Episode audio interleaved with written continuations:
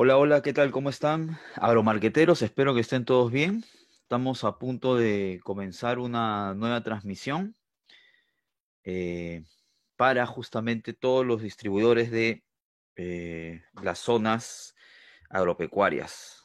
Entonces vamos a... ¿Cómo están todos? Espero que todo esté bien. Vamos a ver aquí algunas cositas mientras se van conectando. Mientras se van conectando, vamos trabajando.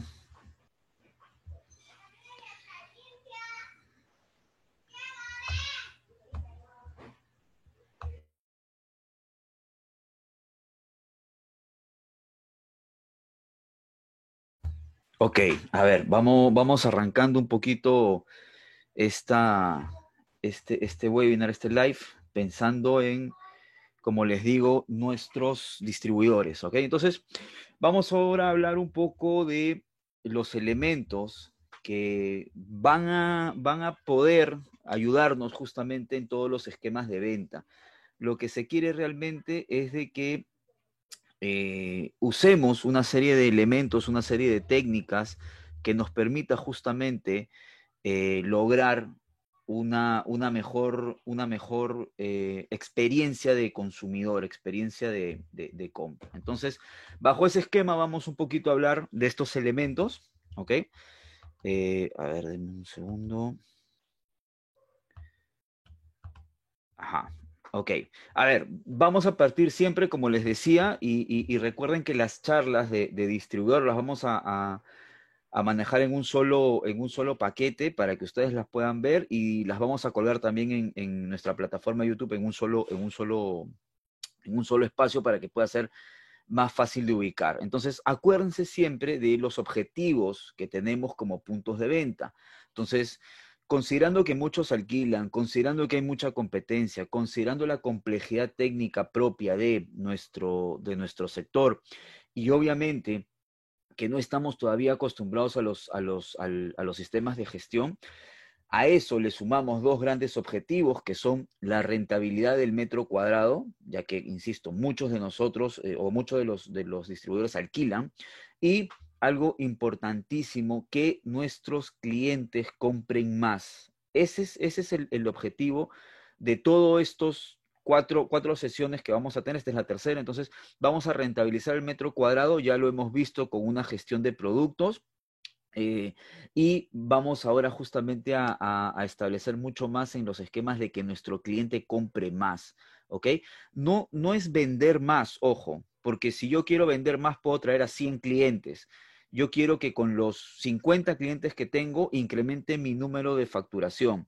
Entonces, eso se logra de alguna u otra manera con algunos elementos que justamente vamos a comentar en este, en este momento. Entonces, Arranquemos. Uno de los elementos importantísimos es el merchandising, ¿ok? Pero ojo con este esquema de merchandising, y ustedes mismos van a, van a leer en este tema, en, en esta parte, que es conjunto de actividades de marketing, ¿eh? que lo que me permiten es motivar el acto de compra de mi cliente y aumenta la rotación de producto y obviamente soy mucho más rentable. No estoy hablando del merchandising típico que quizás se nos viene a la cabeza apenas escuchamos la palabra, que es el polo, el gorrito. Eh, Esos son elementos sí de merchandising, pero nosotros, y que también en algún momento los vamos a tocar, pero lo que nosotros estamos enfocándonos como punto de venta es en el merchandising en, en el punto de venta. ¿Qué elemento me va a permitir a mí como gestor, como tienda, como, como punto de venta, me va a permitir a mí darle una experiencia mayor a mi, a mi cliente final, a mi consumidor final, a mi agricultor? ¿eh? Entonces, a eso hace la referencia estos, estos elementos. Entonces, vamos a tocar algunos elementos que obviamente eh, son bastante, bastante comunes, pero que en algún momento no están siendo bien aprovechados. Entonces, vamos también a comentar un poco eso. A ver, ¿cuáles son los objetivos de estos elementos? Primero, llamar la atención. A ver, en cualquier entorno, ya sea digital o sea offline, lo que el, el- el- gran, el gran problema que nosotros tenemos es captar la atención de mi cliente, ¿ok? Captar la atención para que vea un producto, ca- captar la atención para que vea mi tienda incluso, ¿ok? Entonces, un elemento de merchandising tiene el gran objetivo de hacer que literalmente si tu cliente, si estuviéramos en una, en, una avenida de, tiendas agrícolas, que tu cliente esté caminando y voltea a verte entre las 20, 30 tiendas que existen en cada zona. Entonces, eso va a ser importante para llamar la atención. Y dentro del punto de venta, que obviamente un producto que para mí es rentable, ¿eh? me permita de alguna u otra forma que el cliente lo vea rápidamente entre la competencia que existe. Y ojo que estos, estos elementos van a ser más adelante usados, obviamente, eh, en conjunto con nuestros proveedores. ¿eh? El que te vende la semilla, el que te vende el, agroquímico, el que te vende el, fertilizante, tienden a usar estos elementos también como apoyo a justamente sus productos. Lo otro, como les he dicho, es dirigir al cliente al producto. ¿Ok? Entonces, el cliente está en la tienda, está viendo un poco y lo que nosotros tenemos es un elemento que le jala la vista. ¿Ok? Asimismo, como hasta afuera, también adentro. Y esa acción, de alguna u otra forma, va a facilitar la compra. ¿Ok? Lo hace más confiable el producto, lo hace más amigable, lo hace más visible y con eso se gestiona justamente la facilidad de compra. Entonces, bajo estos objetivos del merchandising, ya quizás alguno está pensando en, algún elemento que haya visto, que haya desarrollado, es que nosotros tenemos que aterrizar a las tiendas del sector agropecuario. ¿Ok? Entonces, arranquemos primero con, algo que está muy relacionado a este tipo de merchandising, que es los conceptos de autoservicio. Eh, la gran mayoría, por no decir el 99% de, los, de las tiendas agrícolas, por lo general son tiendas de un entorno que se denomina eh, eh, tradicional.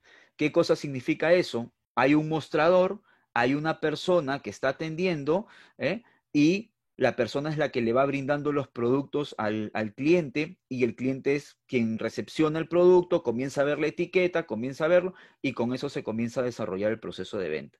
Ahora, Imaginemos, y, aquí quiero hacer un paréntesis y quiero hacer un ejemplo que no está dentro del sector, pero imaginemos eh, las, las farmacias o boticas.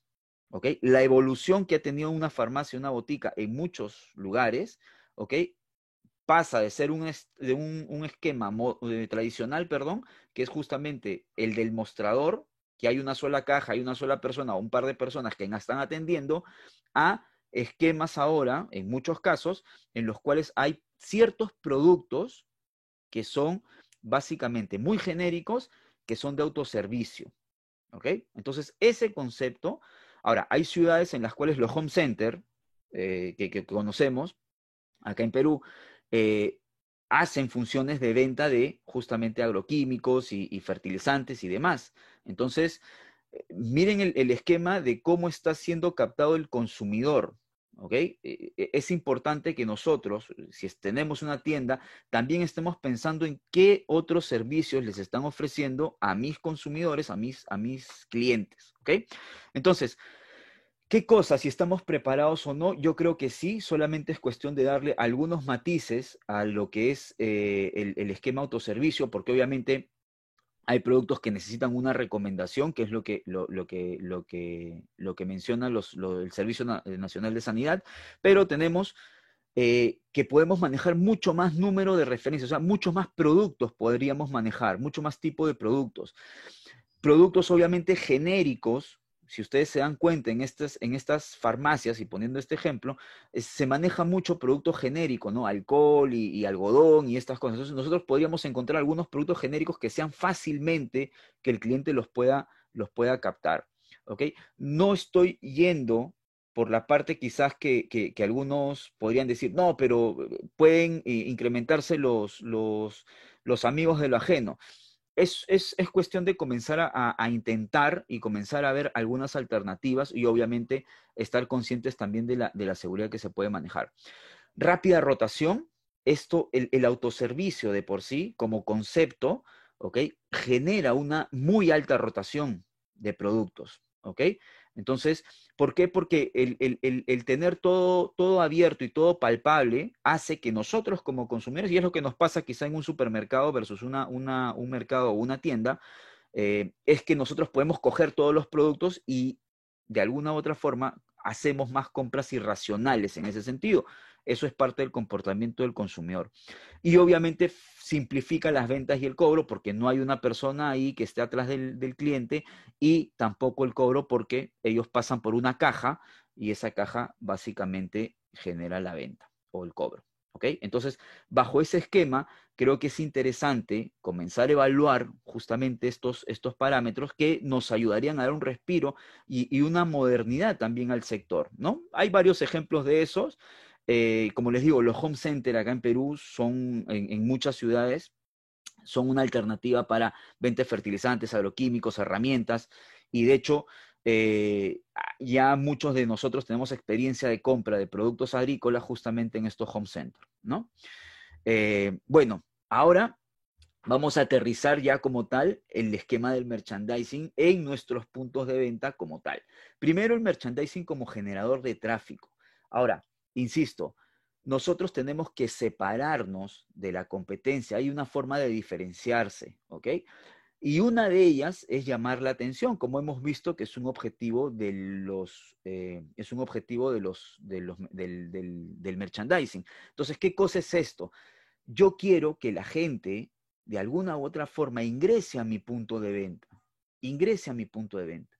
Si nosotros partimos del concepto de generación de tráfico, nosotros podemos tener un anuncio vía Facebook que también va a generar tráfico y que también podría ser considerado como parte del merchandising. Un volanteo puede ser considerado como merchandising, pero en nuestros puntos de venta, ¿ok? Lo importante, lo que llama la atención, si en caso mi cliente no es un, no es un asiduo de, redes sociales, si mi cliente eh, no está recibiendo constantemente volantes porque llega de la chacra, viene, compra y se va con las mismas, nosotros tenemos que explotar lo máximo, ¿ok? De la parte externa de nuestro punto de venta. Tenemos que explotar lo máximo. ¿Qué cosa es lo máximo? Obviamente los carteles, si son luminosos mejor, porque también hay tiendas que se van hasta tarde de la noche, 6, 7, 8, 9. Entonces, es importante que nosotros tengamos una identificación de marca. Ojo, merchandising este merchandising que estamos hablando es propio del distribuidor. Entonces, tú necesitas tener una marca potente. Y míralo, por ejemplo, cuando tú estás trabajando y tú eres el consumidor y vas a una tienda que no tiene nombre versus otra tienda que tiene su nombre, quizás tiene una marca que lo sostiene, como puede ser Coca-Cola en una bodega. Entonces, de alguna manera nos genera un poco más de confianza. Entonces, que tú tengas una marca y que esa marca esté plasmada en el, en el punto de venta va a ser un punto adicional para que atraiga al cliente. ¿Ok? Lo otro son todos los elementos que tú puedas colocar, ¿ok? Dentro o en exhibición para que el cliente pueda ver. Acá, por ejemplo, yo los he marcado los puntos en celeste y tú acá puedes colocar un, banner en el cual tengas una oferta de la semana, por ejemplo. Entonces, oye, por, por la campaña estamos trabajando el esquema de eh, la semilla con un elemento adicional, con el, con el enraizante, no lo sé. Ya tú tienes un elemento que puedes ir rotando constantemente, ¿ok? Que puede ser la oferta de la semana. Ojo, la oferta no es el merchandising, lo que es el merchandising es el que tú tengas un cuadro o un banner que constantemente lo estés rotando. ¿ok?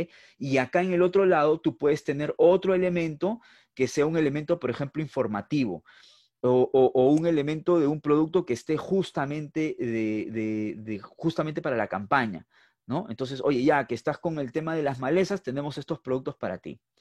Insisto, a ver, y esto es un mensaje para los distribuidores netamente. Esto tú te puedes asociar y tú puedes trabajar con tu proveedor, ¿ok? O lo puedes hacer tú solo. Si lo trabajas con el proveedor, yo te recomiendo y es lo último que vamos a ver, que es trade marketing, que es la próxima semana, ¿ok? Pero te recomiendo de que tú también hagas algunas actividades propias, ¿ok? Y, eso es un esquema netamente del negocio como tal. Pero ustedes pueden aprovechar lo máximo. Oye, Edgar, ¿qué pasa si no tengo estos espacios?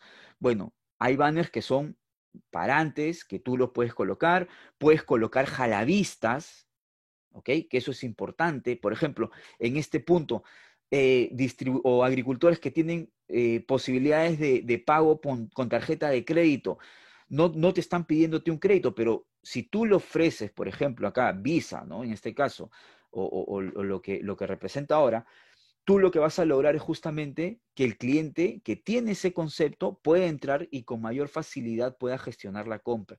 Todos los elementos que vamos a colocar por fuera, lo que quieren lograr es justamente que el distribuidor que está caminando voltee a verte.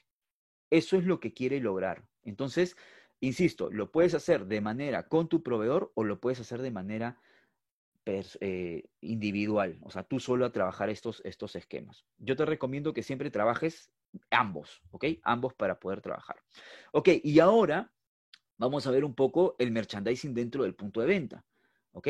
Merchandising dentro del punto de venta van a ser, ya yo logré que mi cliente ingresara a mi punto de venta, ¿ok? Ya lo atraje con el nombre, con una buena imagen, con un buen nombre, con una buena marca, con los elementos que quizás están afuera, que son, el, eh, oye, la semilla viene con un producto eh, determinado, con un nitrogenado, eh, tenemos los herbicidas para, la, para, la, para las, las malas hierbas y el cliente ha entrado justamente por eso. Ojo, les estamos dando a los clientes lo que ellos quieren, lo que ellos necesitan. ¿Ok? Eso es lo interesante de la oferta. Una vez adentro, ¿qué cosa es lo que nosotros podemos hacer con este con este cliente? A ver, lo primero, claro, demostraciones y degustaciones. Entonces, ¿qué podemos hacer? Probar al cliente. Bueno, podemos hacer pruebas de solubilidad. Podemos hacer pruebas en, papeles hidrosensibles para ver algunos elementos de, aplicación. Podemos ver eh, granulometrías, podemos ver eh, densidades, podemos probar un montón de cosas, ¿ok? Dentro del sector que justamente inviten a que el cliente pueda comprar ese producto. Estos elementos, por lo general, van a ser muy acompañados de lo que hace mi eh, proveedor. Sin embargo, comencemos a pensar y comencemos a indagar qué es lo que puede generar más acercamiento con mi cliente. ¿Ok? Si yo tengo una marca propia, también yo puedo hacer estas, estas gestiones. ¿Ok? Mensajes, los famosos afiches que podamos nosotros colgar que puedan identificar algunas cosas traten de que en sus puntos de venta no sea tanto los mensajes, ¿ok? Tienen que ser dos, tres mensajes muy claros, dependiendo del área, pero por lo general dos o tres mensajes muy claros que permitan justamente identificar, acuérdense que lo que yo quiero es que mi cliente decida rápido, entonces esos mensajes eh, que puedan identificar el producto que desean y con eso la compra, ¿ok? Después tenemos este esquema de cubetas. Este esquema de cubetas es bien interesante por el comportamiento, la psicología del consumidor. Cuando alguien ve algo en una cubeta, ¿ok? Por lo general piensa que está en oferta. El desorden y un poco la, forma, cómo se presenta, vamos a generar de alguna u otra forma que el cliente piense o sienta de que esto puede ser una oferta. Y por lo general los productos que están en cubetas son de oferta. Entonces, evalúa tú ahí colocar productos que estén en un único precio. Pueden ser, oye, todo por, por, 10 soles, todo por 9.90. Entonces tú ahí puedes tener foliares, puedes tener este, algunos, algunas herramientas, puedes tener algo que quizás incluso puede estar a punto de vencer, porque eso también es importante entenderlo, una oferta para rotar producto. Entonces, sobre eso, una cubeta podría ser una buena alternativa. Ahora, yo te coloco acá este ejemplo de, esta cubeta, pero no necesariamente es así. Podemos colocar una cubeta como tal con un, con un, este, con un mensaje único y con eso trabajarlo. Lo otro son los señalizadores. Este, cuando nosotros trabajamos, hicimos este intercambio entre, entre, entre lo que era Misty y lo que era Yara, nosotros, por ejemplo, comenzamos a colocar muchas señalíticas. Quizás algún distribuidor que nos está viendo en su, punto de venta les colocamos las señalíticas. Pero esto era, ¿no? Estas señales en las cuales damos un mensaje como tal. Ahora, estos señalizadores, insisto, pueden ser propios o pueden ser trabajados con, el punto, con los proveedores. Todos estos elementos pueden ser trabajados con los proveedores. Animaciones en punto de venta, ¿ok? Y acá tenemos diferentes eh, acuérdense que lo que nosotros queremos es la experiencia con el consumidor.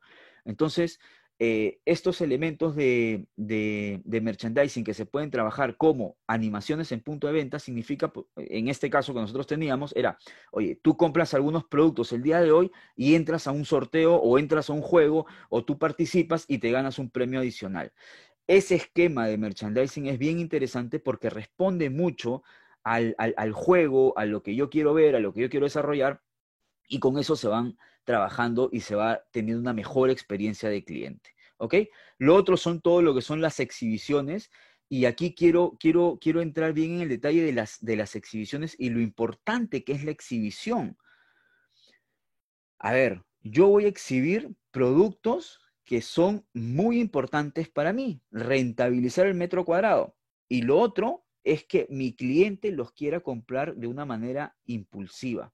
Entonces, repuestos, productos que no tengan mucho valor económico, ¿eh? pueden ser objeto de estos exhibidores y que el cliente literalmente los agarre rápido. Entonces, ese esquema del exhibidor es bien interesante de cara a incrementar el, volumen de venta.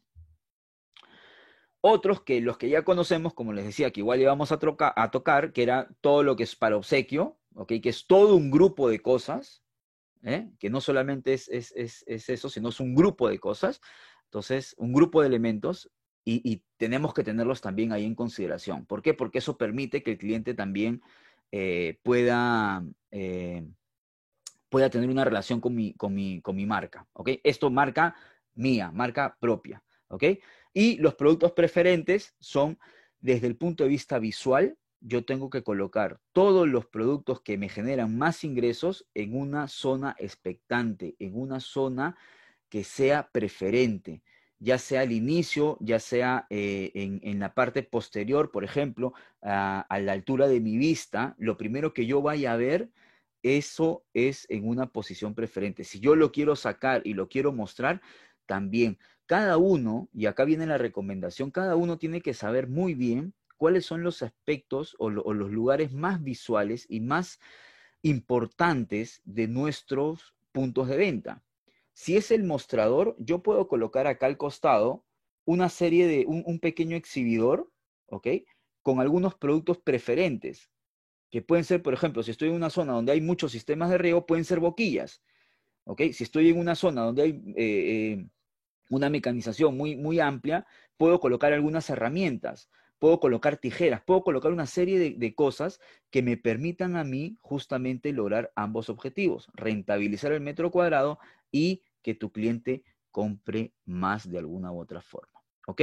Entonces, ojo con estos preferentes, creo que es bien interesante poder trabajarlos y poder eh, manejarlos. Y con eso, nosotros quisiéramos de alguna u otra manera manejar los famosos layouts de los puntos de venta, ¿no? Un exhibidor bien puesto, mensajes bien trabajados, un mostrador que quizás tenga también una información, otro mostrador que también tenga información, algunos productos que quizás puedan coger el, cliente, el, el agricultor de manera rápida y que permita justamente hacer este esquema de incremento de venta y con eso poder trabajar dentro del punto de venta. Ojo, el tamaño del punto de venta va a ser importante, obviamente, pero más que el tamaño, va a ser la ubicación de los elementos que justamente hemos comentado. Puede ser que acá esto sea una cubeta y mi cliente al costado del mostrador pueda presentar justamente ese, ese esquema de agarrar el producto, llevárselo, obviamente, y, y, tener más, nosotros más rentabilidad de alguna u otra forma. Entonces, estos elementos creo que son importantes, pero se, se aterrizan todos en este esquema de layout que yo les recomiendo que comencemos a ver, aparte de la marca, que es importante, la distribución de mi punto de venta va a ser fundamental para lograr el éxito de vender mucho más. ¿Ok? No tengan, no les digo de que, de que los, los pinten los puntos de venta, sino que comencemos con un, orden, con un orden que tenga una lógica de marketing en el cual yo tenga elementos de comunicación, elementos de mis principales marcas que, o de mis principales proveedores y con eso comenzar a trabajar y desarrollar todo lo que nosotros podamos eh, ver para crecer en nuestras ventas. ¿Ok? Entonces, Quería comentarles un poco eso acerca de, todos los esquemas de merchandising. Eh, si tienen alguna duda, por favor, déjenoslo en los comentarios. Insisto, vamos a, terminar de cerrar la próxima semana estos cuatro, capítulos de, puntos de venta y con eso los vamos a colgar y vamos a entregar el material para eh, nuestros distribuidores. Con lo cual, los invito a que nos dejen sus correos para poder mandarles todo el material eh, en, compendio y con eso poder trabajar y desarrollar nuestros puntos de venta y rentabilizar el agro de alguna u otra forma. Nosotros generamos más valor en el punto de venta, obviamente esto va de la mano con toda la parte técnica y con eso ustedes pueden lograr mejores, mejores alternativas para sus clientes y para todo el sector. ¿Ok? Entonces, les agradezco mucho y nos estamos encontrando la próxima semana. ¿Ok? Éxitos con todos. Nos vemos. Chao, chao.